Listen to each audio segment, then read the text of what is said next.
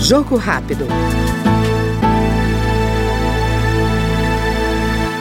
A Câmara analisa projeto que autoriza o remanejamento de recursos dos fundos destinados ao enfrentamento da Covid-19 por estados e municípios para bancar de forma emergencial o novo piso salarial nacional dos profissionais da enfermagem.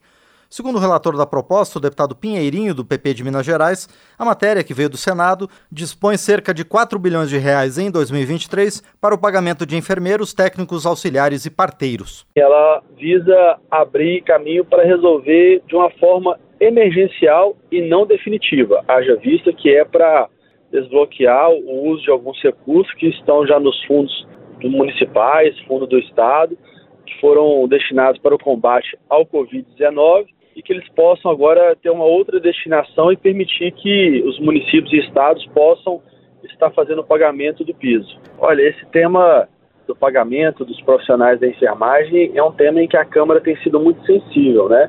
No ano passado nós aprovamos o piso por entender que era justo, né? Haja visto que durante a pandemia foi a classe que mais sofreu. E a gente teve a liminar né, do ministro do Supremo suspendendo o piso até que houvesse uma nova fonte ou que houvesse uma fonte de custeio para o pagamento desse piso. Então, essa é uma primeira medida emergencial para a gente poder destravar esse aumento do piso da enfermagem. Este foi no Jogo Rápido o deputado Pinheirinho, do PP de Minas Gerais. Jogo Rápido.